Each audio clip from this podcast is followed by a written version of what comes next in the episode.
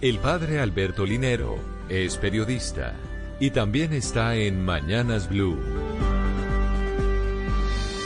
6 de la mañana, 34 minutos. Estaba más enérgico que de costumbre. Hablaba más rápido y me reía carcajadas. Me movía de un lado para otro y cuando me encontraba con los pocos compañeros que estaban en el canal, no sabía cómo saludarlos. Definitivamente estaba ansioso. Y es que no era para menos. Luego de más de 110 días, había vuelto al estudio del canal Caracol en el que hago mi reflexión de las 5 de la mañana. Sí, después de casi cuatro meses volví al aire. He sido estricto con el confinamiento y con las medidas de seguridad porque creo que el primer responsable de mi salud y de las personas que viven conmigo soy yo. Por eso la experiencia de esta mañana ha sido realmente trepidante.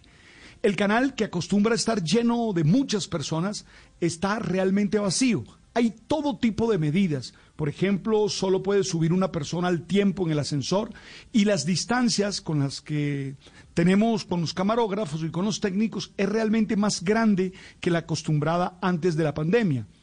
Cuando por el apuntador me hicieron el conteo y me dijeron que estábamos al aire, volví a tener el nerviosismo de la primera vez. Pero claro, estar en contacto con la gente siempre será para mí muy gratificante. Imagino que eso es lo que llaman el síndrome a la nueva normalidad. Nuevas rutinas, nuevas dinámicas de trabajo y a la vez nuevas maneras de relacionarnos con los demás.